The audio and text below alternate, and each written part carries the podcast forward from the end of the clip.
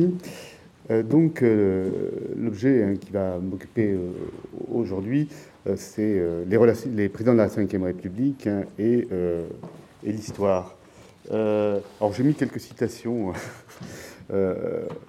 sur mon, PowerPoint, sur ma présentation. et je voulais commencer par une, citation d'Éric Orsena qui, rapporte sa première rencontre avec euh, Mitterrand quand celui-ci lui a demandé euh, de devenir euh, sa plume. Et je ne sais pas si c'est complètement exact, mais toujours est-il que la, formule est assez intéressante. Hein. voici ce que aurait dit Mitterrand à Orsena. Parce que ceux qui veulent être un jour président s'incarnent dès leur enfance, s'incarnent dans leur pays. Il va vous falloir forcer votre nature, monsieur Orsena. Il va falloir construire des phrases avec la France pour sujet la France pense, la France veut. C'est une grammaire originale, hein, la grammaire de l'incarnation. Euh, et je trouve que cette, euh, cette, phrase est assez significative parce qu'effectivement, elle nous fait entrer directement dans, le vif du sujet, à savoir que la, Constitution de 1958, et plus encore avec euh, l'élection du président de la République au suffrage universel en 62, a fait du président l'incarnation de, la France pour reprendre une formule de, de, Gaulle, celui qui répond de la France. Et à ce titre, il est euh, amené à euh, dresser des perspectives, parler de l'avenir, analyser la conjoncture, parler du présent, mais dans sa fonction aussi est celle d'organiser le, passé. D'organiser le passé en fonction de ce présent, en fonction de cet avenir escompté. Et c'est une fonction qui lui revient à partir de 58 en propre, alors que les discours sur euh, l'histoire, sur le passé, euh, jusque-là étaient divisés entre le président du Conseil, euh, le président de la Chambre des députés ou celui du, Sénat. Hein, ça se marque d'ailleurs de façon très significative, puisqu'à partir de 1958, c'est le président seul qui décide des entrées au Panthéon, hein, qui était auparavant un acte parlementaire. Donc, parler de l'histoire, c'est l'occasion pour lui d'assumer pleinement sa fonction d'incarnation euh, euh, de s'élever au-dessus de la mêlée, au-dessus de la contingence des affaires, de se poser en garant de la nation et de sa continuité temporelle. Alors il, le fait en fonction de sa sensibilité propre, euh, mais il le fait aussi en fonction de la façon dont il envisage la, la, sensibilité collective dominante au moment où il parle, puisque la fonction des gestes historiques et de rencontrer, sinon l'unanimité, du moins un, large consensus.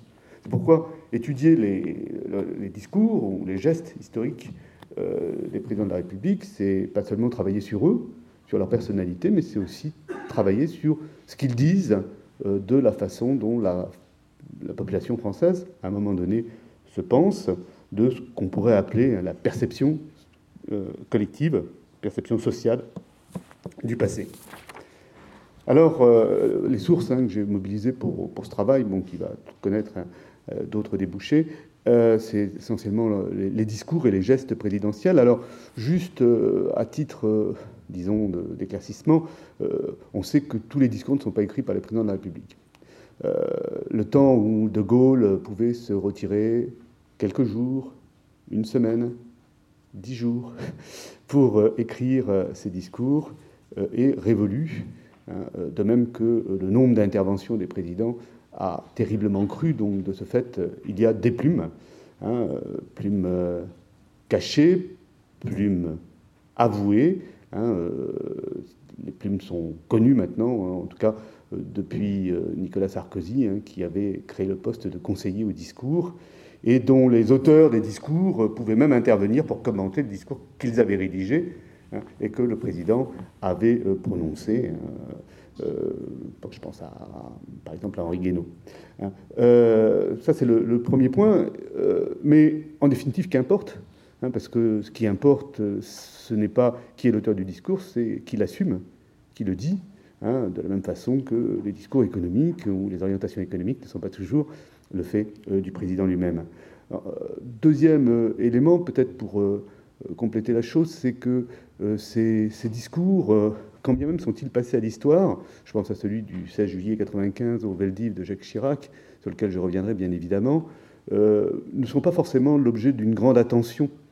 J'étais frappé justement sur celui du, 16 juillet 1995 par le fait que, alors que Jacques Chirac avait l'habitude de réunir ses collaborateurs tous les dimanches pour leur faire entendre et discuter des discours qui allaient être prononcés pendant la semaine, ça n'avait pas été le cas pour celui du 16 juillet 1995. Il avait demandé à Christine Albanel de lui rédiger un discours. Elle lui avait donné, il lui avait dit Vous trouvez que ça va? Euh, Et elle lui avait dit Oui, vous en dites déjà beaucoup.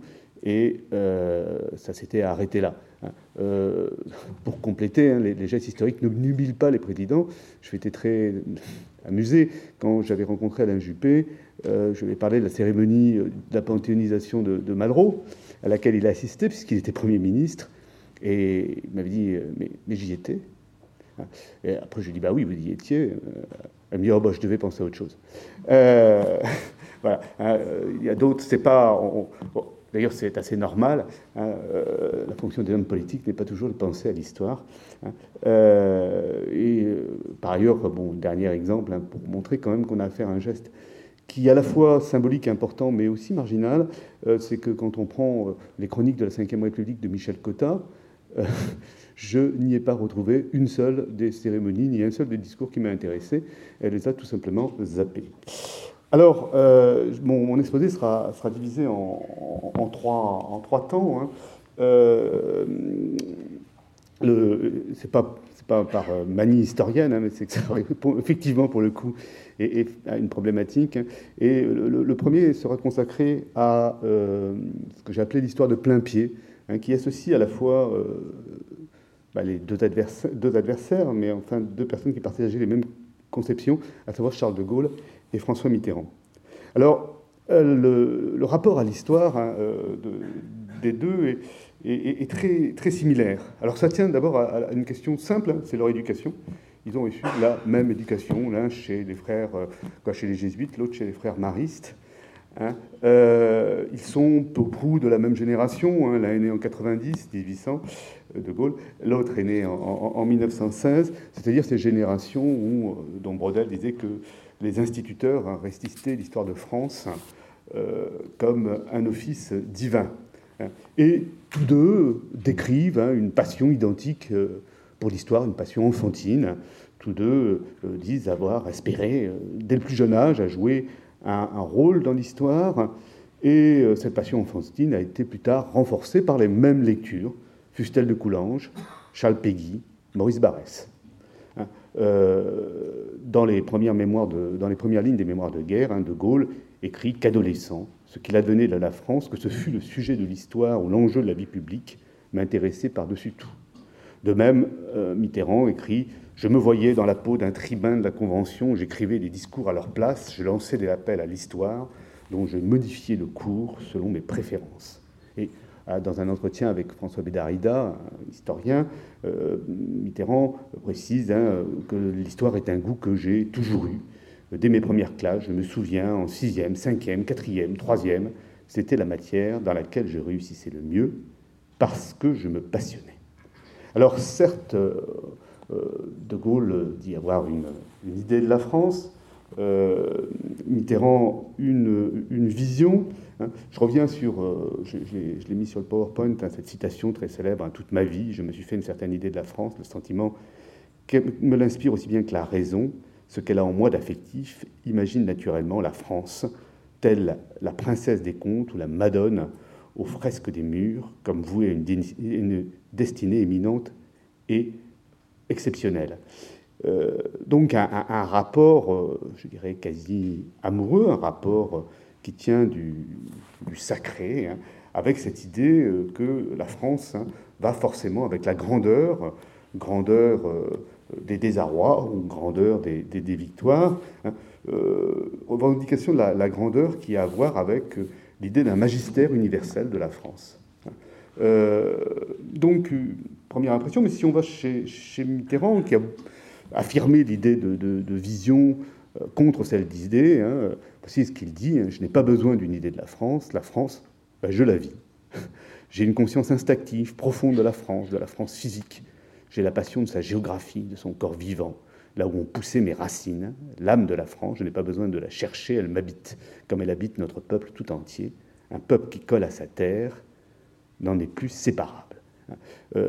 En, définitive, hein, ce qui est une grande différence entre vision et, idée, je crois que dans les deux cas, on a une France qu'on pourrait dire toujours déjà là, c'est-à-dire une France géographique, un être géographique, un être qui qui se lie à travers ses paysages, à travers ses monuments, et un être qui n'est pas une question, mais une évidence, hein. euh, un être enchanté euh, et immuable. Euh, cette, idée d'immuabilité, on, la trouve à foison hein, chez De Gaulle, hein, quand il parle des, Gaulois, des Germains, cette idée qu'en définitive, il y a quelque chose qui n'a jamais changé, qui a une permanence qu'il reprend à son compte, le, mythe de nos ancêtres, les Gaulois, qui est un, mythe scolaire, l'échange facile des pensées, des sentiments dans un peuple expansif et que tout centralise, ne laisse pas d'avoir pour revers la mobilité des impressions communes, phénomène d'induction nerveuse habituel aux foules et que notait déjà César. Des élans et des faiblesses également précipités dans le dessin, beaucoup de passion, mais peu de constance. Voici notre fête. Et si on va du côté de François Mitterrand, eh bien, c'est la même chose. C'est la même chose dans un dialogue assez étonnant avec Marguerite Duras, un dialogue facile, ils ont appartenu au même réseau de résistance. Et Marguerite Duras avait été assez surprise des réponses de, François Mitterrand. Hein. Euh, voici ce que dit euh, Mitterrand. Je crois à la permanence de ce qu'on appelle d'un terme assez flatteur les vertus nationales. Je crois que la France continue d'être un pays marqué par le temps où notre pays était habité par les Celtes et cet élément a finalement dominé les autres. Les autres, les Français sont encore d'il y a 2000 ans. Euh, c'est le candidat du changement qui parle. Hein. Euh, malgré les invasions, les immigrations de toutes sortes, on peut être optimiste pour la France devant cette faculté qu'elle a d'assimilation, d'absorption des peuples qui viennent chez elle.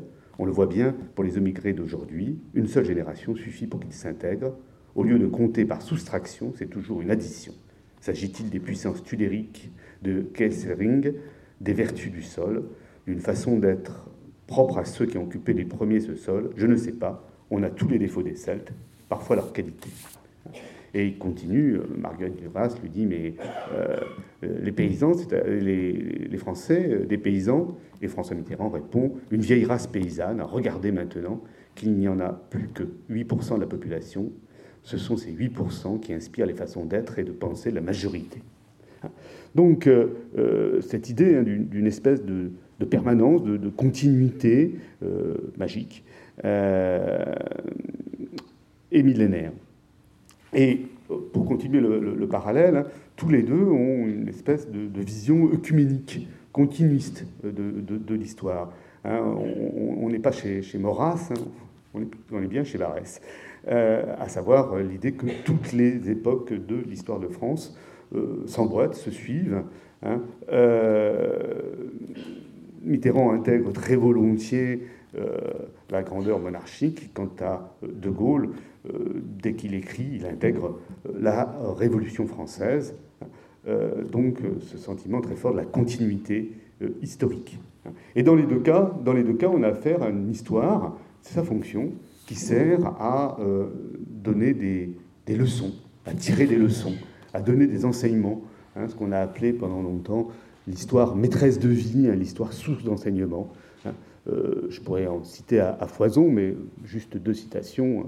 L'une de De Gaulle, l'unité, telle est français la raison qui, depuis cette date, nous rassemble souvent et nous rassemble en ce moment même autour des monuments aux morts de nos villes et de nos villages. Telle est la leçon que nous tous et nos descendants devrons tirer du plus encourageant souvenir de l'histoire. Encourageant souvenir de l'histoire est la Première Guerre mondiale. Vous verrez que ça change beaucoup par la suite. Et euh, François Mitterrand, je crois qu'il est absolument nécessaire de fournir aux Français l'occasion de se remémorer à la fois les grandes périodes de leur passé et de trouver dans ces leçons du passé tous les motifs de croire en l'avenir. Euh, il en résulte hein, chez les deux une, pédagogie de l'histoire. Je donner juste un exemple, hein, euh, celui de, Charles de Gaulle, hein, face à la crise algérienne. La crise algérienne, euh, bien, on l'a fait démarrer en, 1954. 54, ça a renvoyé immédiatement à l'insurrection, comment gérer cette insurrection. Hein. Et quand De Gaulle envisage une autre sortie, la décolonisation, eh il change la chronologie tout simplement. Et quand il s'adresse aux Français, il ne leur dit pas que la guerre d'Algérie commence en 1954, et leur dit, elle dit qu'elle commence en 1830.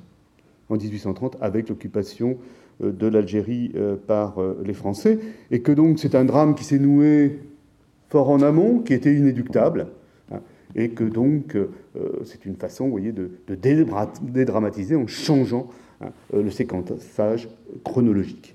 Et puis surtout, c'est une histoire sans tâche ni remords, hein, euh, puisque à aucun moment, ni l'un ni l'autre hein, ne reprochent quoi que ce soit à, la France ou ne prennent en compte aucun acte euh, contraire aux, valeurs de la France qui aurait pu être commis par la France.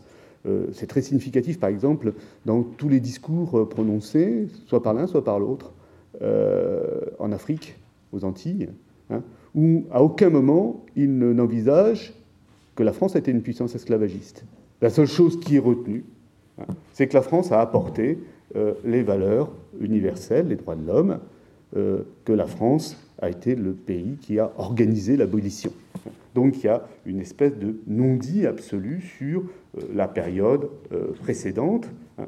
et c'est évidemment vrai d'un autre épisode historique qui est celui de Vichy, puisque pour tous les deux, c'est la formule du général de Gaulle, mais pour Mitterrand, elle était tout aussi vraie, euh, Vichy est une page de l'histoire nulle et non avenue. Euh, donc, euh, évidemment, c'est beaucoup moins simple comme posture pour un François Mitterrand que pour un De Gaulle, puisque, évidemment, François Mitterrand intervient à un moment où les choses bougent, hein, où les mémoires remontent, où il y a un appétit du patrimoine, il y a une relecture critique du passé. L'après 68 a, beaucoup marqué, on commence à critiquer le, mythe national, le roman national. Euh, et donc, François Mitterrand est de ce point de vue-là en position beaucoup plus difficile. Hein, c'est d'ailleurs lui qui impulse hein, une politique symbolique de dimension et commémorative, de dimension inconnue jusqu'alors. Hein, la, délégation aux célébrations nationales devient un, organisme important. Euh, il renoue avec le rite de la, panthéonisation. Hein. De Gaulle n'y avait été qu'une seule fois en 64. Euh, Mitterrand, il va pour le jour de son investiture, mais il revient quatre fois. Hein. Euh, et Mitterrand aussi, évidemment, élargit la mémoire nationale, hein, par exemple, en faisant rentrer, en y intégrant la, participation des étrangers à la résistance. Euh, cela dit, au, bout du compte, moi, ce qui me frappe, hein, c'est plutôt que les similitudes l'emportent. Hein. C'est pour ça que j'ai parlé d'histoire de, plein pied. Hein. On est dans, l'évidence. Et puis, c'est le fait que, pour tous les deux, en fait, ils ont la même Seconde Guerre mondiale. Ils ont la même Seconde Guerre mondiale. Leur camp de référence, ce n'est pas Auschwitz, c'est Dachau, c'est Buchenwald. Euh, d'ailleurs, euh, ils ne parlent pas, ni l'un ni l'autre, à Auschwitz. Hein, et même euh, quand De Gaulle s'y rend, on a le témoignage de son aide de camp, euh, alors que tout est généralement préparé, qu'il a ses phrases, il, apprenait par cœur ses discours, et il apprenait aussi par cœur ce qu'il allait écrire dans les livres d'or. Après avoir vu Auschwitz, il ne sait plus quoi écrire. Hein. Il est complètement troublé et euh, il lance des phrases assez incompréhensibles sur ce, livre d'or. Hein. Donc, je crois que là, il y a vraiment un phénomène de, génération euh, important, euh, un, rapport à, l'histoire, euh, je dirais, et, l'idée d'une espèce de d'héroïcité naturelle de la France, de grandeur évidente. ce n'est pas une question. Alors, j'en viens à mon second couple de présidents. Hein, euh, ce que j'ai appelé les, présidents modernisateurs hein, et, l'illusion de la neutralité de l'histoire. Alors, euh, excusez-moi, il y a une faute à Georges Pompidou. Euh, le, rapprochement hein, entre Georges Pompidou et, Valéry Giscard d'Estaing peut, surprendre, puisque on, a plutôt l'idée que Pompidou est dans la continuité gaulienne, Giscard est le premier centriste à avoir été élu à la présidence de la République. Euh, et l'idée de, président modernisateur, là aussi, peut surprendre, puisque, en définitive, c'est presque un lieu commun. Hein. Tous les présidents de la Ve République euh, se sont présentés comme des modernisateurs. C'est même un, élément important du, discours, par exemple du discours gaulliste, hein, d'ailleurs de façon souvent très forcée, hein, puisque une bonne part la modernisation apportée par la Ve République est déjà en germe dans la quatrième. Hein. mais euh, on, a cette idée hein, est, importante. Alors, euh, chez, De Gaulle, hein, nous sommes un peuple qui monte, qui monte comme les courbes de notre population, de notre production, de nos échanges extérieurs, de nos réserves monétaires, de notre niveau de vie, de la diffusion de notre langue, etc. etc. Hein. Euh, et, Mitterrand, lui, bah, dit bon, voilà, les, les, Austerlitz hein, euh, d'aujourd'hui, hein, c'est la bataille euh, économique. Donc, il y a bien ce, lieu commun vivre, à vivre avec son temps. mais la grande différence avec Pompidou et, Giscard, c'est que pour ces, deux derniers, plus pour Giscard que pour Pompidou, néanmoins, euh, la modernisation devient une idéologie. Devient une idéologie, euh, c'est-à-dire un qualificatif imprécis à valeur globale et programmatique, hein, un impératif. Et de ce fait, avec ce, discours sur la modernisation, eh bien, euh, le passé s'en trouve disqualifié. Alors que chez Mitterrand, chez De Gaulle, il est clairement une ressource. Hein. chez Pompidou, euh, puis chez euh, Giscard, eh bien, euh, il tend à devenir un, fardeau, un frein.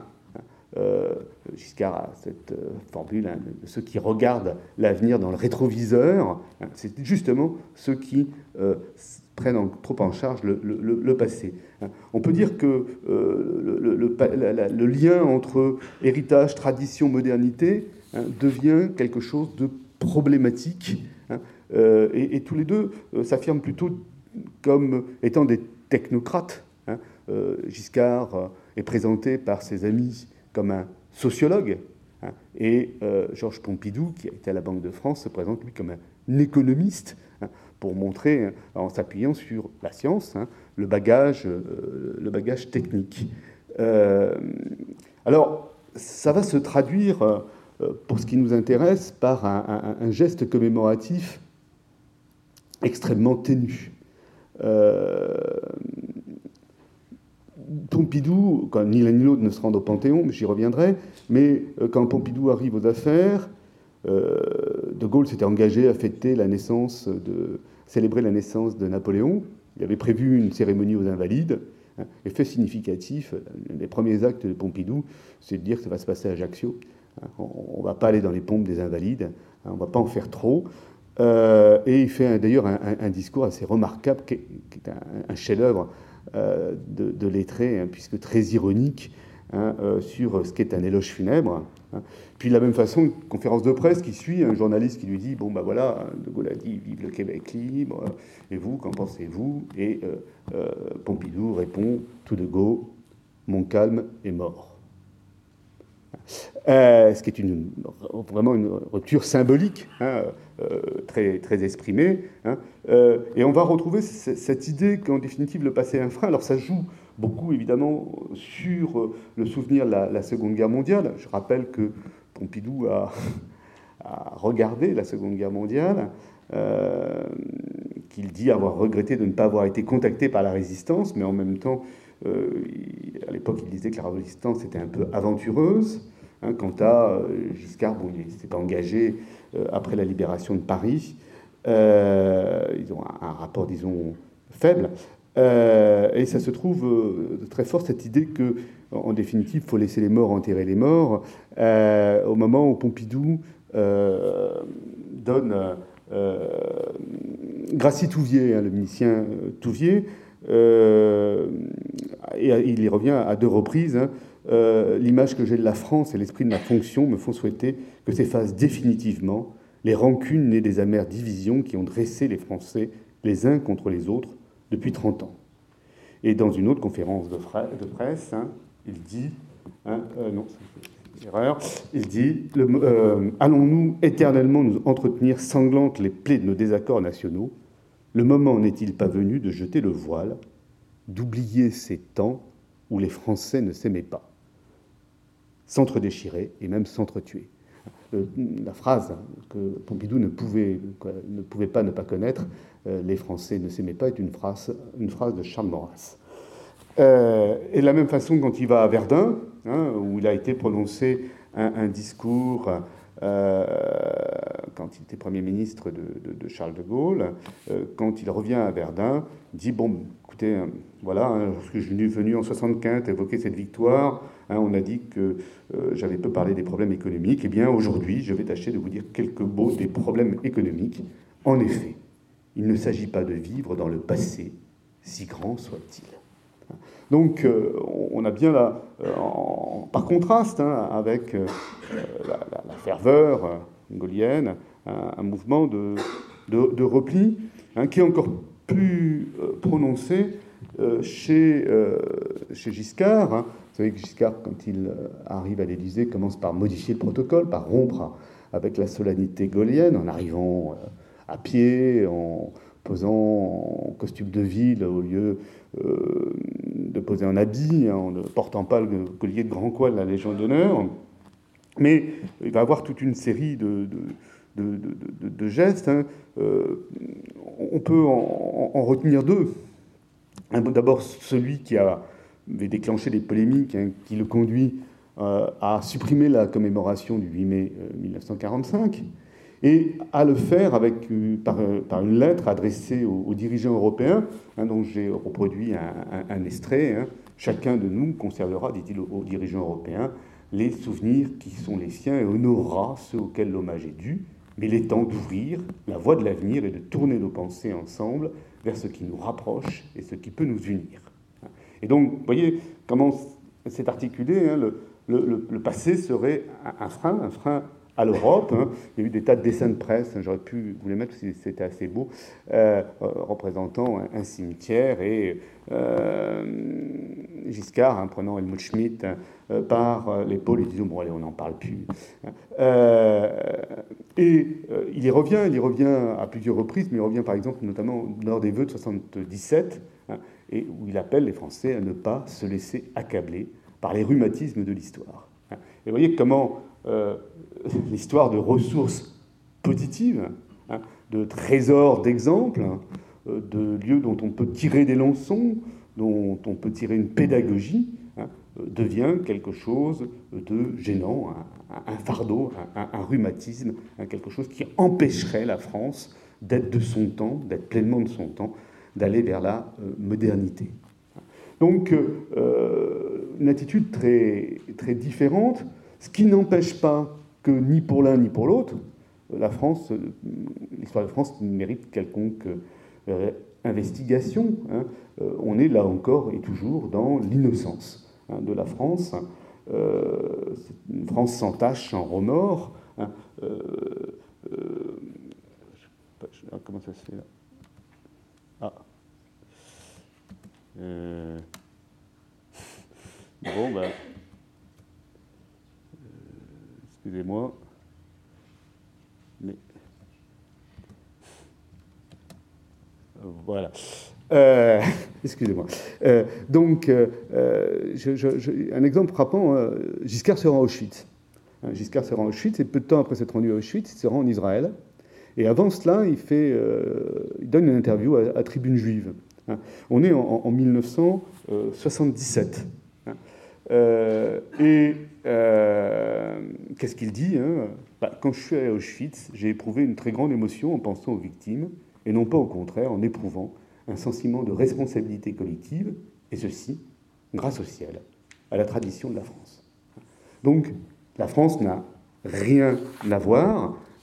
Euh, et euh, ça se reproduit une autre fois, hein, puisque peu de temps après, hein, euh, l'Express va dénicher au fin fond de sa retraite dorée au sud de, l'Espagne franquiste l'ancien commissaire aux questions juives d'Arquier de Pellepoix. D'Arquier de Pellepoix qui déclare aux journalistes de l'Express à Vichy, excusez-moi, à Auschwitz, on a gazé que des poux. Hein. Benoît Reski, dans une conférence de presse, interpelle De Gaulle, De Gaulle, interpelle Valéry Giscard d'Estaing au sujet de, de l'archipel Poix, et que répond Giscard Il dit Je considère que la France, dans son ensemble, est à l'abri du racisme. Euh, il n'y a pas de manifestation raciste. Le tempérament français, c'est à son honneur, n'est pas un tempérament raciste. Donc euh, là aussi, c'est une fin de, non-recevoir. Euh, c'est aussi le fait que la France ne demandera pas l'extradition de Darquier de Pellepoix. Hein. D'une certaine manière, pour les historiens, ça a été la présidence de Giscard d'Estaing est aussi un moment intéressant puisque vous savez, c'est un peu comme dans Lucky Luke, hein, le 27e de cavalerie, hein, ne lavez pas votre linge sale en famille, confiez-le à des spécialistes. Eh bien, euh, euh, Giscard ouvre les archives, c'est la loi sur les archives, et permet aux historiens hein, de faire l'histoire, un peu comme si le fait que les historiens puissent faire l'histoire de la période de Vichy dans de bonnes conditions était la, condition pour la pacification euh, de cette période. Alors, euh, je sais pas, on ne peut pas euh, savoir quel aurait été l'impact de ces gestes sur une réélection éventuelle de Georges Pompidou, puisqu'il est décédé avant le terme de son mandat. Mais en tout cas, ce qui est certain, c'est que ça a beaucoup pesé sur la, réélection donc la non-réélection de Valéry Giscard d'Estaing, euh, à qui on, a reproché un, vrai déficit d'incarnation euh, d'incarnation nationale. C'est une formule de, François Furet. Hein. Euh, Raymond Aron avait dit Mais ce jeune homme ne sait pas que l'histoire est tragique. et ça, a sans doute joué, à tel point d'ailleurs que Giscard envisage tout à fait à la fin de son mandat, en, mai 81, de faire entrer René Cassin au Panthéon pour faire une cérémonie au Panthéon, pour faire rentrer un juif au Panthéon, ce qui était aussi une façon de rattraper son absence rue Copernic. Hein, et la phrase on ne peut plus malheureuse de Raymond Barre, disant que lors de l'attentat de la rue Copernic, euh, il y avait eu des victimes innocentes. Hein, c'est-à-dire des Français non juifs qui passaient par là, euh, qui avaient soulevé quelques, quelques problèmes, comme vous l'entendez. Euh, on change, en fait, après, euh, avec l'arrivée de, Jacques Chirac, on, change complètement de registre et complètement de rapport à, l'histoire. Euh, j'ai associé euh, trois noms, qui ne seraient forcément pas très contents d'être associés tous les trois ensemble. Et, pourtant, pourtant, vous allez voir qu'il y a bien du commun, en tout cas le commun, ce n'est pas la ligne politique choisie. Le commun, c'est le, problème à résoudre, hein, le type de question posée. Alors, euh, de ce point de vue-là, l'arrivée de, Jacques Chirac hein, euh, marque un, véritable, un véritable changement, euh, à, plus d'un titre.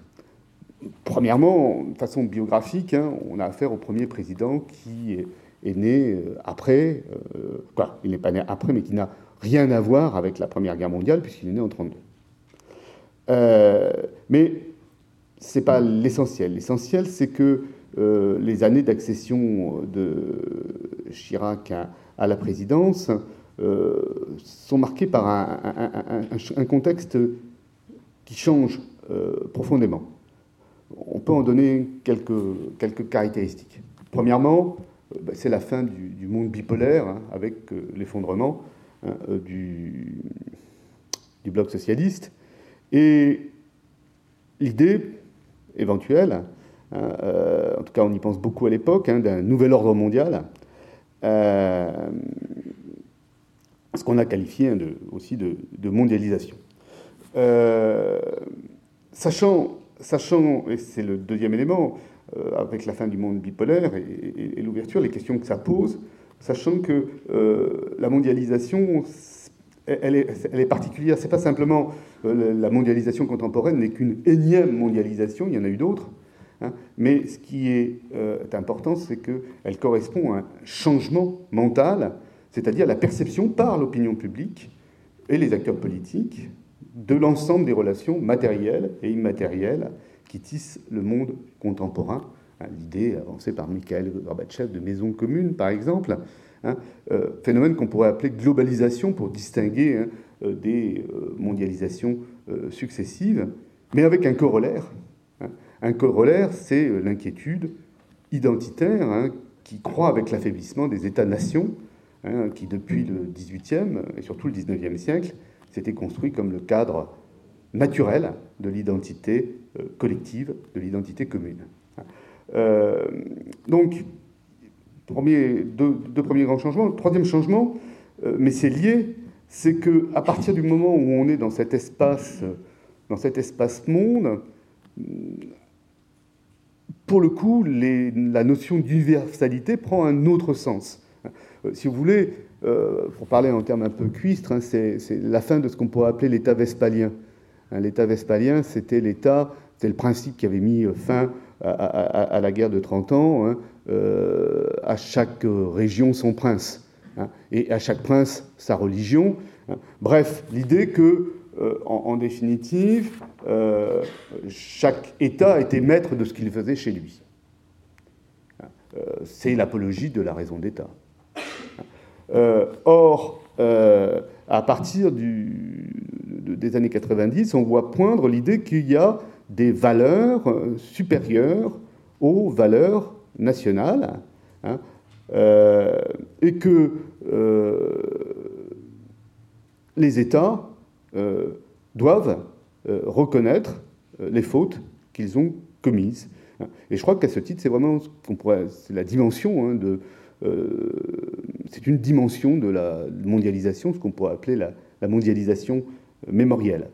Et on a toute une série d'actes hein, dans, les années 90, partout dans le monde. Hein. Euh, si on prend les États-Unis, hein, Clinton, qui euh, s'excuse euh, en 93, en 92, auprès des citoyens japonais qui ont été incarcérés pendant la Seconde Guerre mondiale. L'année suivante, il s'excuse auprès des Haïtiens de la façon dont les États-Unis ont renversé la monarchie traditionnelle haïtienne.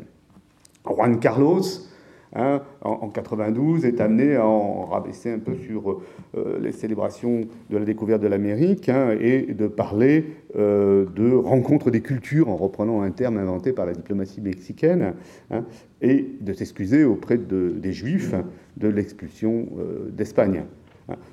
Elisabeth II, passons en Angleterre, s'excuse, elle, auprès des Maoris. On retrouverait aussi au Canada des excuses à l'égard des, peuples autochtones.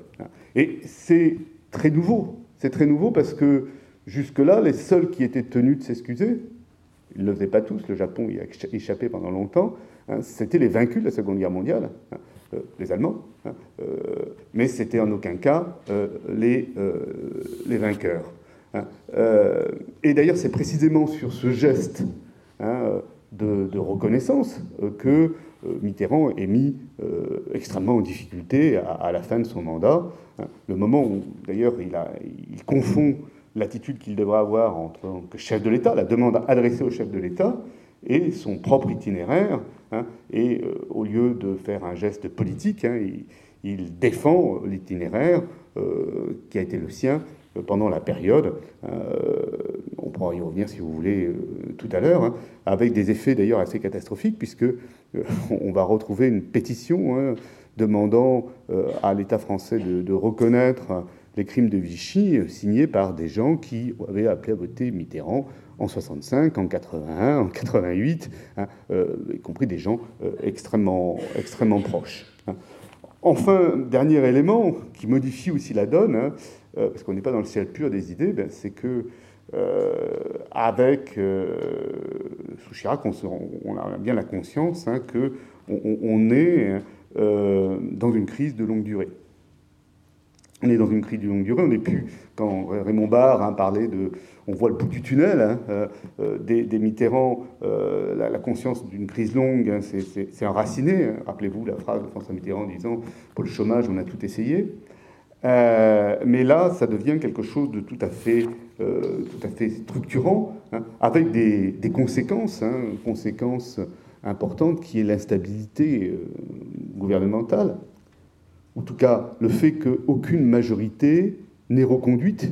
Hein, le seul qui a réussi a, gagné les élections en ayant été de la majorité précédente, c'est Nicolas Sarkozy, mais au prix d'une torsion assez importante, c'est-à-dire en se, faisant passer quasiment euh, pour un, opposant. Euh, et deuxième élément, évidemment, dans cette euh, configuration, c'est la montée très importante du Front National, hein, de 0,18% des voix en 1981 hein, à, au score qu'on connaît aujourd'hui, 17% au présidentiel ou 27% au régional, avec un, effet, un effet important, c'est euh, la réintroduction dans le débat idéologique de quelque chose qui avait disparu hein, depuis les années 30, qui est le thème de l'identité, hein. l'idée de la menace portée sur l'identité, hein, le fait de présenter l'immigration comme une véritable cinquième colonne, avec toute la thématique du, grand remplacement, euh, le fait que dans le discours de l'extrême droite, la menace de l'islamisation remplace euh, celle de la judaïsation, qui était au cœur du discours des années 30, et euh, le retour, de, après l'éloge du français raciné hein, de Barès, celle du français de souche. Donc on est dans un, contexte euh, très, très différent, à la fois de demandes mémorielles adressées à l'État, de reconnaissance hein, au nom de valeurs, et puis en même temps cette question posée maintenant de, bah, en fait, qu'est-ce que c'est que les Français hein On est sorti de, de l'évidence ou de la naturalité hein, euh, euh, de, la, de la francité ou, la, ou la, France. Alors, euh, Chirac va, va, réagir à ce contexte. il réagit avec sa, je veux dire, sa dimension propre. Hein. Chirac ne raconte nulle part qu'il, qu'enfant, il se projetait dans l'histoire. Il ne dit pas du tout les discours de la Convention, etc. Euh, bien au contraire, hein, euh, quand euh, il faisait ses études à Paris, il passait la plupart de son temps au musée Guimet. C'est un, grand fin connaisseur, on l'a appris tard, des civilisations orientales et africaines, et avec une ouverture hein, assez très importante sur les autres cultures. Hein. Il n'est pas un nationalo-centré. Et puis, c'est quelqu'un qui a euh, qui est en même temps très féru en anthropologie, euh, euh, en excusez-moi le terme m'échappe, mais c'est pas grave. par exemple, s'il le raconte dans ses mémoires, mais on me l'a raconté maintes fois, dans toutes les réunions publiques, quoi, les réunions pas publiques, justement les réunions de travail dans lesquelles il allait, il avait toujours dans son cartable une, chronologie de l'histoire de l'humanité avec les aires géologiques. Et euh, quand il trouvait que la discussion s'enlisait un peu, hein, sortait sa, chronologie pour dire bon, voilà, hein, ce, dont on sur quoi on se passionne à ce moment-là, voilà ce que ça pèse euh, dans l'histoire de l'humanité, à savoir rien. Hein. Donc une distance, et ça, ça m'a été rapporté par tellement de sources que euh, je veux bien croire euh, que c'est complètement vrai. Hein. Je vous ai mis ce qu'il en dit dans, les mémoires, dans ses mémoires, mais c'était tout à fait confirmé. Hein. Donc, une espèce d'ouverture, et puis ça ne date pas de son arrivée à la, présidence, même si Chirac a porté, vous savez, Marie-France Garot disait que c'était un bon cheval. Chirac a, porté bien des discours, y compris des discours absolument de rejet absolu de l'Europe ou euh, de l'immigration, hein, ces déclarations sur le bruit et l'odeur. Euh, en même temps, euh, maire de Paris, hein, il fait déjà des discours très osés au Veldiv, alors qu'il n'est que Premier ministre, alors qu'il n'est que maire de Paris, hein, et de la même façon, il refuse de célébrer la découverte de l'Amérique, et fait d'ailleurs partir l'ambassadeur euh, d'Espagne euh, de la réception euh, d'une réception à l'hôtel de ville après des, propos sur ce qu'avait représenté la découverte de l'Amérique. Toujours est-il qu'il y a une espèce de Big Bang chiracien. Le Big Bang, c'est ce, fameux discours du 16 juillet 1995, donc discours dont, il a confié la rédaction à, Christine Albanel, euh, discours qui pour lui mettait un, point final. Hein. Il y avait eu une demande de reconnaissance, euh, Mitterrand s'y était refusé, il arrivait au pouvoir, il la faisait, et puis, puis d'une certaine manière, c'était fini. Hein. Euh, c'était fini. Hein.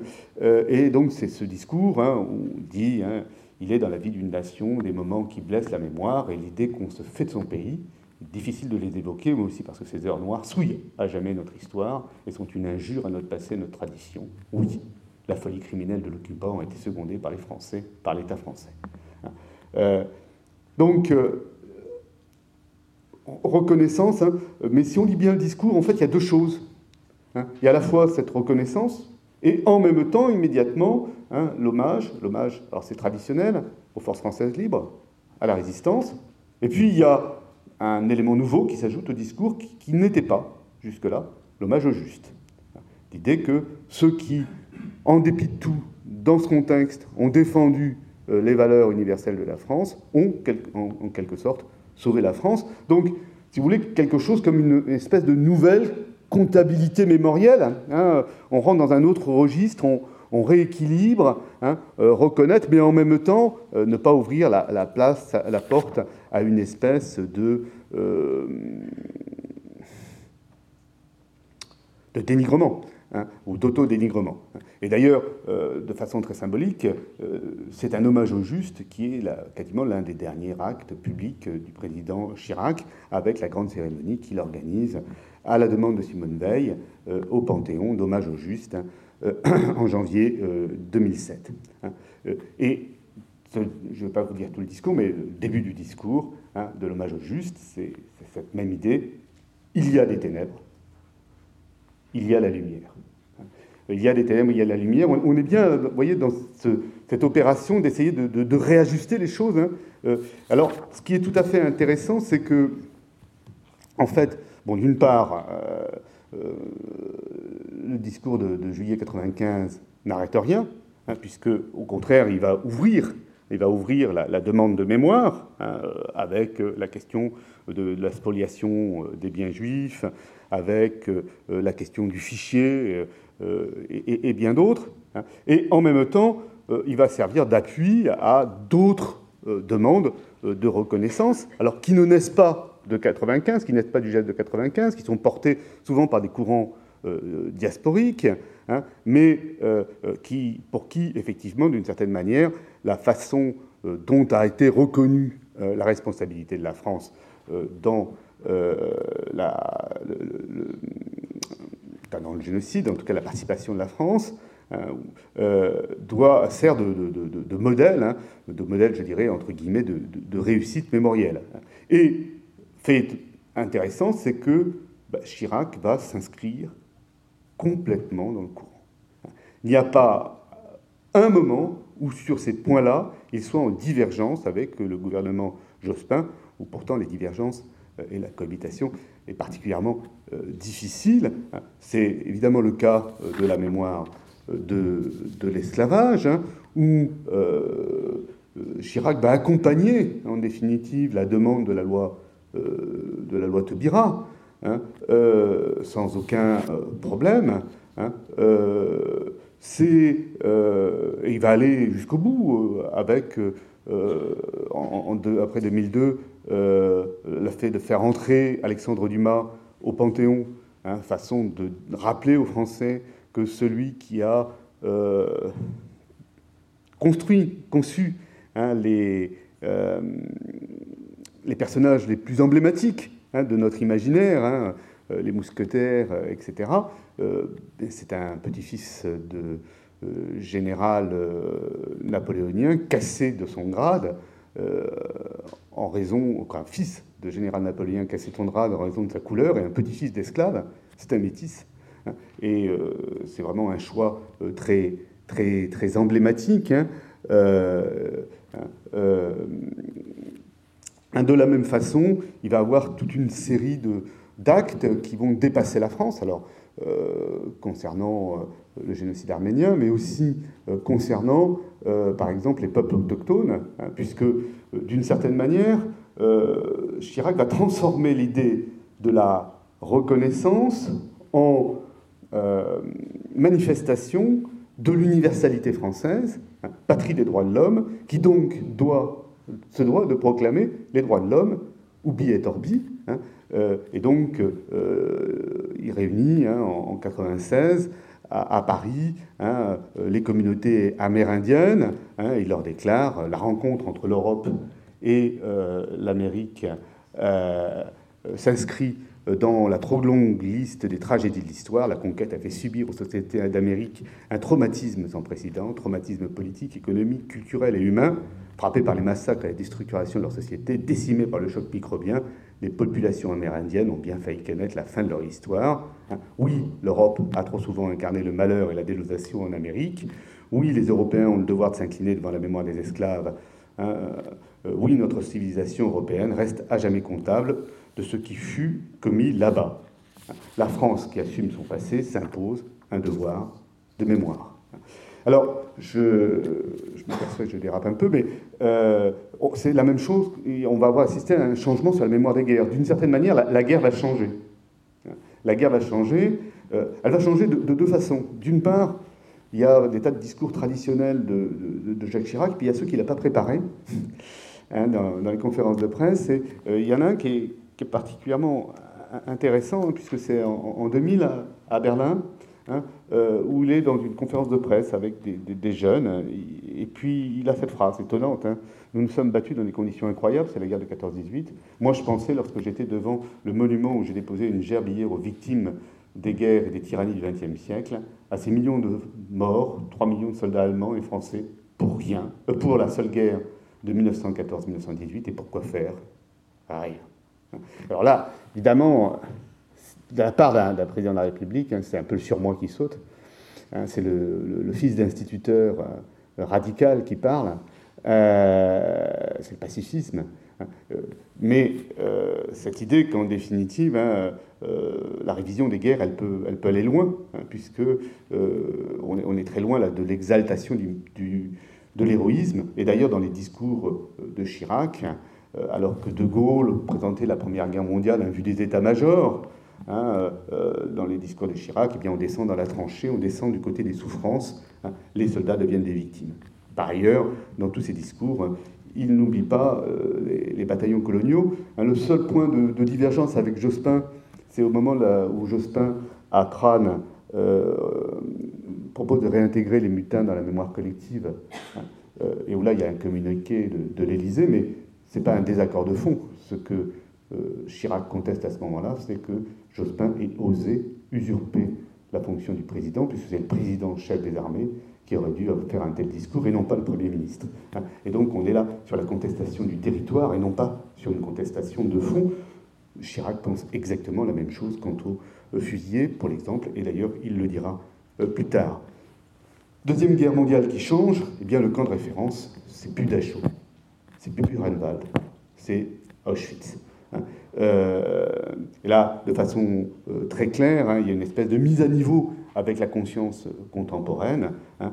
Euh, toute l'histoire de l'humanité, dit-il, est à jamais marquée par la Shoah. les plus difficiles pour lui, c'est la mémoire de la guerre d'Algérie. Mémoire de la guerre d'Algérie d'abord parce qu'il a été officier en Algérie. Deuxièmement parce qu'il était partisan de l'Algérie française.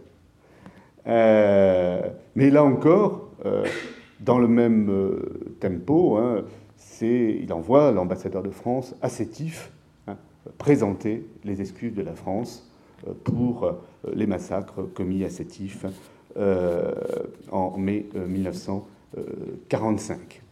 Alors, ces, actes lui valent une certaine popularité, une certaine reconnaissance, d'une certaine manière, euh, quand on discute avec les, responsables chiraciens, le bilan mémoriel de Chirac est le bilan le plus important, en tout cas celui qu'ils mettent en avant.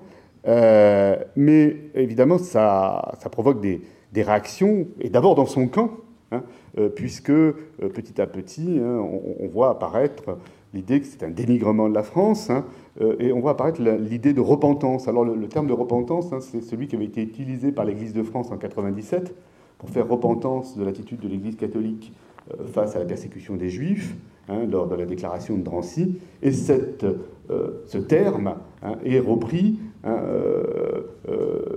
d'abord par, par, Philippe Seguin, puis, puis par d'autres, comme une rupture du rapport à la France du rapport à la fierté nationale, d'un dénigrement euh, de euh, l'identité. Euh, et ça marque la fin du, quinquennat de, Jacques Chirac. Et ça s'exprime d'ailleurs de façon très emblématique au moment où la majorité parlementaire, qui est aussi la majorité présidentielle, fait voter une loi en février 2005 dans laquelle elle inscrit, c'était une loi au départ un peu ordinaire, il s'agissait euh, de permettre euh, le versement de pensions aux, aux harkis, hein, et intègre là-dedans un, article, un article qui euh, évoque le rôle positif de la présence française outre-mer. Alors, cet article soulève pas mal d'inquiétudes, puisqu'en plus il est prescrit qu'il soit enseigné dans les écoles. et Jacques Chirac hein, amène le gouvernement à essayer de faire retirer cet article par l'Assemblée nationale, qu'il refuse, hein, tant et si bien hein, qu'il est obligé lui-même de, monter au créneau, de faire une déclaration solennelle en disant en, République il n'y a pas euh, d'histoire officielle, euh, et de demander euh, au Conseil, de faire saisir le Conseil constitutionnel pour qu'il abroge l'article, puisque ce n'est pas des prérogatives de l'Assemblée nationale que d'écrire l'histoire. Euh, alors, c'est important. Vous voyez que euh, ce réajustement, ce rééquilibrage, il se, fait, il se fait dans la douleur, il se fait dans la difficulté, hein, euh, et il retrouve des oppositions à l'extrême droite, évidemment, mais aussi au, sein de, la majorité. Hein. Il peut y avoir aussi des distances au sein de la gauche, où on pourrait y revenir sur la question du Veldiv. Et j'en viens au président suivant, hein, euh, à savoir euh, Nicolas Sarkozy, qui lui s'inscrit à la fois en, approbation de Jacques Chirac, le discours de juillet 2000, euh, le discours du Veldiv, mais en même temps qui va se mettre un peu, essayer de capitaliser le malaise qu'engendre la reconnaissance. Et c'est-à-dire qu'il va faire de la repentance euh, un thème central. Alors ça se passe, euh, les choses se passent, en tout cas c'est comme ça que me l'a raconté Henri Guénaud. Hein. Euh, Henri Guénaud va voir Jacques Chirac, Henri Guénaud qui, était, qui travaillait jusque-là avec Philippe Seguin, et lui dit qu'il faut mettre l'histoire au, centre, que les Français ont, besoin, ont envie aujourd'hui d'entendre parler de leur histoire, ont envie d'être de nouveau dans la fierté nationale. Et Sarkozy lui dit ben, Banco, hein, fais-moi un discours. Et, et, fait le, rédige le discours hein, euh, de Nîmes hein, du, 9 mai 2006, qui est le lancement euh, de la campagne. Discours euh, dans, laquelle, dans lequel il rappelle son amour de la France, l'amour que les Français portent à, la France, un très long discours, et où il condamne l'entreprise de dénigrement systématique de la France, de son histoire, de ses valeurs. Hein. Euh, et la réaction est immédiate, il est applaudi comme jamais. Hein. Les gens euh, viennent le voir à la fin du meeting, très nombreux, pour lui dire c'est ce qu'on attendait que vous nous disiez, c'est ce qu'il faut dire, euh, vous avez raison. Et c'est parti le tandem euh, Guénaud-Sarkozy. et à partir de là, la repentance va devenir, la critique de la repentance, pardon, un thème récurrent de tous les discours euh, de campagne euh, de Nicolas Sarkozy. Hein. Je n'accepte pas cette obsession de la repentance qui nourrit la détestation de la France et la détestation de soi. Je ne veux plus de ce dénigrement systématique de l'histoire de France, de ce révisionnisme historique qui n'a d'autre but que la destruction de notre pays en tant que nation. Euh, c'est décliné à tous les temps, tous les modes, hein, euh, avec un, autre élément hein, qui est euh, le fait que Guénaud théorise ce qu'il appelle la désaffiliation, c'est-à-dire il veut rompre avec l'idée qu'il y a un espèce de roman de gauche Hein, d'une histoire vue de gauche de la France et une histoire vue de droite, hein, et il entend, euh, ça c'est sa posture gaulliste, hein, euh, avoir le, droit de, prendre dans euh, le panthéon de la gauche les figures qu'il veut, d'où le fait que, effectivement, on va voir Nicolas Sarkozy citer Jaurès, Blum, Guy Moquet, en quelque sorte brouiller les cartes, c'est un jugement de valeur, mais en, tout cas, cette idée que euh, voilà, ce sont des références, des références communes. Hein. Euh, et ça, ça, va beaucoup, c'est assez important, hein, l'idée d'être le candidat hein, de la fierté nationale retrouvée en même temps que celui de l'action, hein, euh, avec un tour de force qui est d'être le candidat de la rupture avec le gouvernement dont on vient. Autre élément important du dispositif sarkozien, c'est le statut de l'émotion. Et là, effectivement, sur la même mode que le traitement des faits divers, on va voir une mobilisation de l'émotion pendant la campagne et après la campagne, hein, euh, l'idée qu'il faut toucher au cœur. Hein, l'idée qu'il faut toucher au cœur. Hein. Alors, il y a deux épisodes, peut-être, qu'on peut mettre, euh, peut donner à titre d'exemple. Euh, l'émotion qu'il dit manifester quand il entend la lettre, la dernière lettre de Guy Moquet, dont il, ce jeune communiste fusillé à Châteaubriand, euh, euh, à 17 ans, hein, dont euh, il dit s'émouvoir à chaque fois qu'il l'entend, et qu'il demande de lire dans, les écoles, et qu'il fait lire lors de sa cérémonie d'investiture au Bois de Boulogne, hein, donc lieu d'exécution de, résistants, ou encore lorsqu'il fait... Tiens, il y, a, un problème. ou alors, lorsqu'il fait la proposition, lors d'un dîner du CRIF, que euh, les enfants français euh, de, primaire, de CM2, se voient confier la mémoire d'un des 11 000 Français victimes de la Shoah. Hein, proposition hein, avec cette idée, hein, voyez, mais cette éducation doit être suffisamment précoce pour toucher aussi les cœurs. Donc cette idée que l'émotion, c'est le rapport qui va permettre de, de, reconstituer quelque chose comme un surmoi collectif, un surmoi héroïque, Hein, euh, puisque c'est bien l'héroïsme euh, qu'il donne en exemple à, partir euh, de, Guy Moquet ou d'autres figures qu'il invoque. Hein. Ce qui l'amène d'ailleurs à, lier deux choses, hein, c'est l'idée de l'histoire et l'idée de l'identité. c'est dans le même discours qu'il annonce le ministère de l'identité de l'intérieur et de l'identité nationale et la maison, le projet de maison d'histoire de France. Euh, donc, euh, c'est cette idée hein, que voilà, la, fonction même de l'histoire, c'est de créer de l'identité. Euh, on, pourrait y revenir, mais si vous voulez, c'est en définitive l'antithèse de l'histoire. L'histoire, qu'est-ce que c'est? L'histoire, c'est ce qui analyse le changement. L'identité, c'est la mêmeté, c'est ce qui ne bouge pas. Hein. et donc, on a une réduction de l'histoire à l'identitaire, qui est une façon, effectivement, euh, d'aller euh, mordre sur l'électorat euh, du Front National et plus généralement sur l'électorat des gens qui sont inquiets hein, par les changements que connaît la société française. Alors, ce dispositif, hein, on, pourra, y revenir, hein, ce, ce, dispositif ne fonctionne pas complètement. Alors il ne fonctionne pas complètement. Pourquoi? Parce qu'il y a une difficulté à, marier l'éloge de, l'héroïsme, le goût du luxe, la fréquentation des artistes, à marier euh, l'idée de la cérémonie, mais en même temps à vouloir avoir un tempo extrêmement rapide, hein, euh, sans silence, euh, aller vite. Il y a là aussi un, hiatus entre l'affirmation que la France est une grande nation de culture et puis des petites phrases sur la princesse de Clèves, euh, casse-toi pauvre con, euh, ce type de choses hein, qui font un peu dissonance. Et puis en définitive, quand on regarde au final, hein, euh, ben, Nicolas Sarkozy doit renoncer à beaucoup de choses. début de son mandat, il commande un rapport à l'historien André Caspi. Rapport dont le but est de désenfler le calendrier commémoratif de la France hein, et d'y enlever, disons, les dates de repentance. Et euh, Sarkozy, Caspi va jusqu'au bout, hein, il retient trois dates, le 14 juillet, le 11 novembre, le 8 mai. Le rapport n'est pas remis, qu'il est déjà enterré. Euh, la seule chose qui va rester de ce rapport, c'est une vieille idée, hein, c'est l'idée de transformer le 11 novembre en euh, hommage à tous les combattants morts pour la France, y compris depuis 1945 ou depuis 1962. Deuxième euh, échec, il s'essaie au rituel de la panthéonisation. Il veut rentrer, entrer au Panthéon.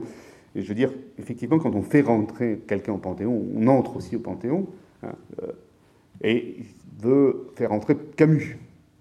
Guénaud a déjà rédigé le, discours, d'ailleurs il l'a publié. les héritiers Camus refusent. Refusent parce que justement, son discours, eh bien, au lieu d'être consensuel sur l'histoire, il le juge sans doute trop clivant. de la même façon, euh, euh, le chantier de, l'histoire de, la Maison de l'Histoire de France, c'est l'un des rares chantiers présidentiels qui n'arrive pas à sa fin, hein, vu l'ampleur des résistances qu'il rencontre. Hein.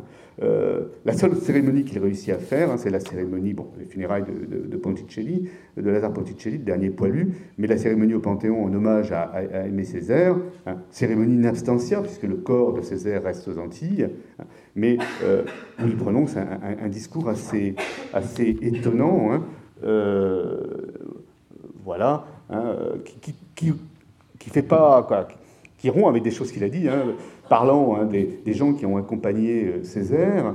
C'était les descendants des esclaves, les petits-fils des colonisés. Ils avaient au fond d'eux-mêmes cette blessure secrète dont, les, leurs parents avant eux avaient tant souffert, et avant eux, les parents de leurs parents, à aucun des moments de sa vie, Césaire ne parla contre la France, mais il dressa sans cesse la meilleure part d'elle-même contre tout ce qui, en elle, euh, menaçait à ses yeux de l'avilir à dire vrai, il n'a jamais cessé de pousser la France à faire son examen de conscience, hein, euh, là, la, logique hein, euh, est, un peu complexe à saisir et avec un discours extrêmement cultivé, hein, euh, tendant à montrer que Nicolas Sarkozy aime les lettres. donc, on, a là quelque chose où on sent des, des lignes différentes. en fait, bah, ces lignes différentes, c'est d'un côté Henri Guénaud, de l'autre côté Patrick Buisson. Euh, effectivement, ce n'est pas la même vision euh, de l'histoire, hein, euh, et c'est plutôt du côté de, de Buisson hein, que se situent les derniers discours, hein, notamment le discours du Puy-en-Velay, le discours aux racines chrétiennes de la France. c'est la France, la France que nous aimons, la France dont nous sommes fiers, la France qui a des racines. donc un bilan paradoxal, hein, puisque c'est d'une certaine manière le président qui a le plus utilisé l'histoire euh, et qui le plus sollicité l'histoire et qui s'est retrouvé le plus en but hein, euh, aux, historiens. C'est l'un des rares présidents à avoir eu des délits d'historiens dénonçant euh, l'histoire bling-bling, je cite, hein, ou faisant des dictionnaires de ses usages de l'histoire pendant, pendant sa présidence. Alors, je disais, j'ai un tout petit peu dépassé, mais je serai plus bref parce que de toute façon le mandat n'est pas terminé.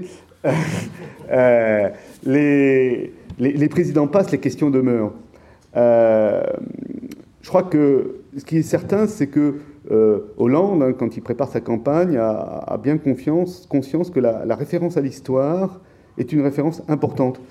C'était aussi vrai du côté de Ségolène Royal. Moi, j'avais été frappé hein, à l'annonce de la candidature de Ségolène Royal, euh, de l'importance des drapeaux bleu-blanc-rouge, euh, de la Marseillaise. Hein, euh, quand on regarde les images, on enlève le son, les images du meeting de Sarkozy, du meeting de Royal, on se retrouve dans des choses qui sont quand même assez, assez évidentes. Hein. Cette question est une question analysée par les états-majors politiques. En tout cas, Hollande s'entoure de beaucoup d'historiens pour rédiger ses discours de campagne où l'histoire revient fréquemment avec euh, un souci. Un souci, alors c'est, euh, je dis rompre avec Nicolas Sarkozy, mais c'est d'une certaine manière s'inscrire dans la continuité de Jacques Chirac, hein, euh, qui est l'idée de rééquilibrer hein, cette mémoire nationale. Hein. Alors, je, je, vais développer ça en, trois points. D'abord, le premier point, c'est que devenu président, il, déploie un, zèle et un sérieux commémoratif absolument exceptionnel. Euh, puisque depuis le début de son mandat, on en est à une cinquantaine de discours commémoratifs. C'est un record absolu. Hein. Euh, bon, j'ai méchamment un jour parlé dans le monde de boulimie commémorative, euh, mais ça, y ressemble. Hein, ça y ressemble.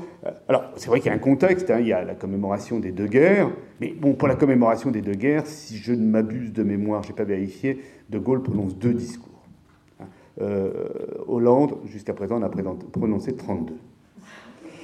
Euh, et, donc, effectivement, le poil des, et, là-dedans, la, Deuxième Guerre mondiale est la période la, plus importante, j'y reviendrai. Deuxièmement, euh, je disais zèle, mais sérieux. sérieux, c'est que, eh bien, beaucoup de déplacements et des déplacements avec du cérémonial, de la sobriété et le temps du cérémonial. Je crois que c'est très frappant quand on regarde les images des cérémonies où intervient François Hollande, de voir à quel point on n'est pas dans le tempo de la télévision, hein, mais on est dans un tempo, je dirais, quasi militaire, avec l'hommage au drapeau, les hymnes, les marches, le silence. C'est-à-dire des éléments qui, sont, qui ne sont pas du télévisuel. Ça s'est très bien vu lors de la cérémonie du Panthéon, hein, où il y a des longs temps de silence, alors que précédemment, dans les panthéonisations, justement, on les avait réduits. Hein, on avait mis du spectacle. Là, pas de spectacle. Hein, euh, solennité, volonté, une réaffirmation symbolique de, de, l'État. Euh, et puis, il y a cette, cette, idée, effectivement, euh, que la reconnaissance est une manière de réenchantement. Bon, je l'ai, je l'ai, je l'ai interviewé, hein. euh, et euh, quand je l'ai interviewé, j'ai employé le terme de réenchantement, et voici ce qu'il m'a répondu, hein, notamment effectuer des actes de reconnaissance permet aussi de réenchanter la France. Il n'a pas, il pas critiqué le vocabulaire, hein, je vous assure, ce n'était pas par précipitation de sa part, de lui redonner toute sa portée, de la faire aimer, car finalement, l'histoire, c'est faire aimer la France. La faire aimer ici par les Français, la faire aimer par le monde tout entier. Euh, donc, faire aimer, hein, euh, on, est. Euh, là, non, on est chez. Voilà, ben, il y a eu une petite inversion. cette idée que la reconnaissance, hein, c'est ce qui va maintenir le statut universel de la France, hein, et donc il, y a toute une série d'actes. Alors, je ne vais pas tous les citer, hein, mais euh, il y a naturellement, alors il y a des actes en Afrique, hein, euh, euh, en Algérie, mais pas exclusivement, hein, en Algérie, où il fait un discours à l'Assemblée nationale, où il reconnaît, excusez-moi, où il reconnaît euh, les drames de la guerre d'Algérie, hein, où il appelle à la paix des mémoires, mais à la paix des mémoires sur la base de l'histoire, c'est-à-dire de la vérité. Hein, euh, mais il va aussi au Sénégal, hein, il va par exemple à, Tiroy. Euh, c'est un petit village sénégalais où, en 1944, les tirailleurs sénégalais qui demandaient leur pension ont été fusillés par l'armée française c'est quelque chose qu'aucun président de la République, euh, dont aucun président de la République n'avait parlé jusque-là. Hein. il, y va hein, et il rappelle, euh, il reconnaît le drame de Tiroir. De la même façon, il a un geste hein, euh, pour, en hommage aux morts d'octobre 1961. Il y a même un communiqué de l'Élysée qui reconnaît ce qu'a perpétré à ce moment-là la police française. De la même façon, hein, il va inaugurer euh, le Memorial Act à la Guadeloupe. De la même façon, il a un long discours euh, fort émouvant euh, sur le groupe Manouchian, hein, donc, et à propos aussi du, génocide arménien. Il va aussi, inflexion, hein, à l'occasion des discours à la Seconde Guerre mondiale, bon, il, continue le, discours sur Vichy, il n'y a pas de différence, mais on intègre les victimes Hein. Les victimes des bombardements, les victimes civiles des bombardements, c'est une nouveauté. Hein. Euh, de façon peut-être beaucoup plus hasardeuse, hein. il monte une commission sur le sort des handicapés mentaux sous Vichy, en, réponse à euh, une pétition disant qu'il y a eu un génocide des handicapés mentaux sous Vichy, ce qui est une absurdité absolue. Euh, le dossier a déjà été traité par les historiens, ça ne tient pas. Euh, mais bon, il l'a confié aux historiens, y compris aux historiens qui avaient réglé ce dossier, la commission. Donc je pense que là, on est dans la commission qui sert à enterrer.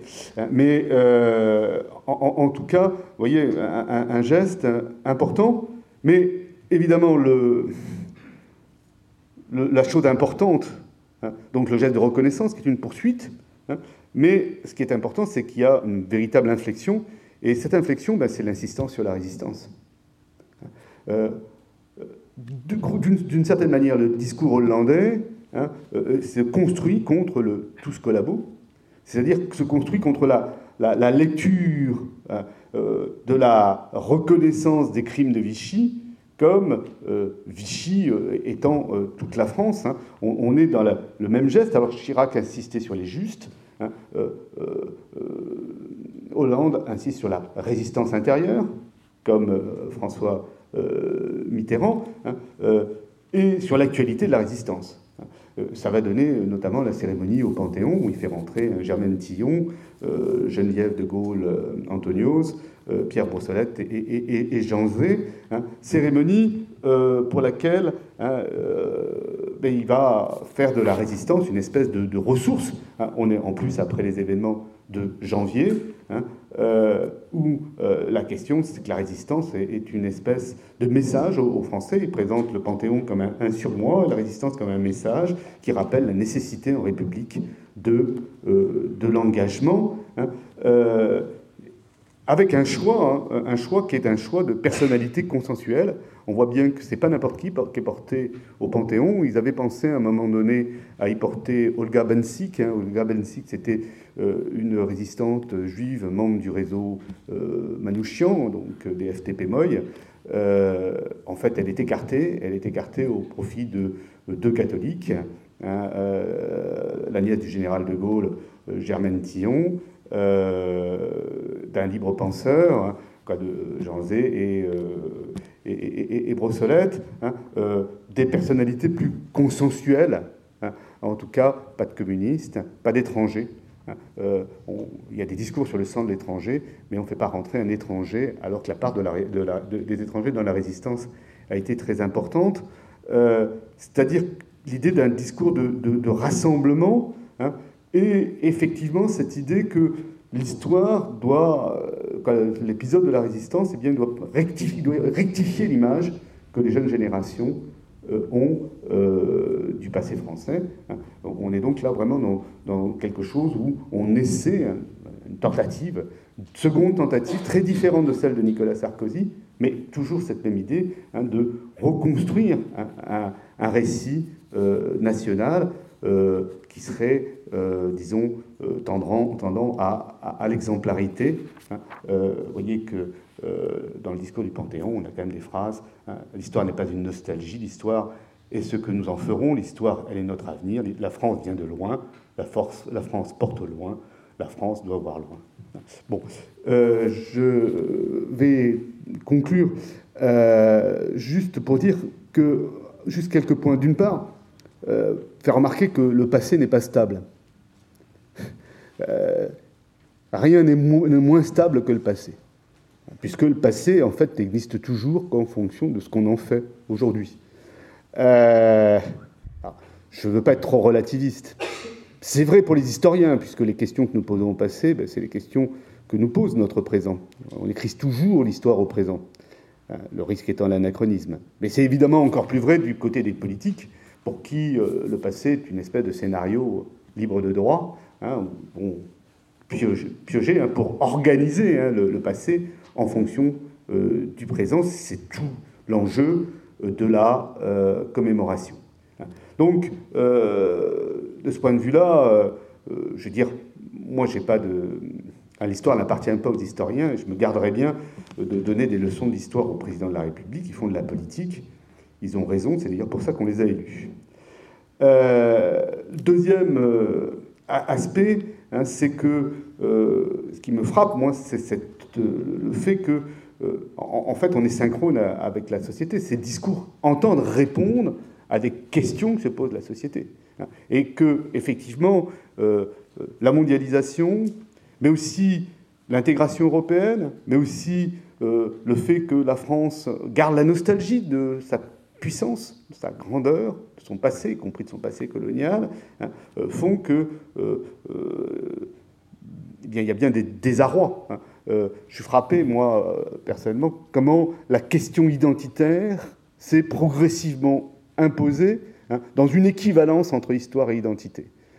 Et que euh, c'est du côté de l'histoire qu'on va chercher l'identité. Ça se voit encore, ça de façon très flagrante dès que l'on parle des programmes scolaires, hein, puisque les programmes scolaires ne peuvent pas être considérés comme une mise en musique de connaissances adaptée à des élèves en fonction d'un certain nombre d'objectifs, mais euh, immédiatement sont appréhendés euh, comme une menace portée hein, sur l'identité. Je trouve que les, discours des, présidents le porte bien. Et on voit bien que la logique identitaire, elle rattrape y compris ceux qui essaient de s'en écarter, hein, parce qu'elle est, elle est la question, je dirais, lancinante posée à notre société. Je vous remercie.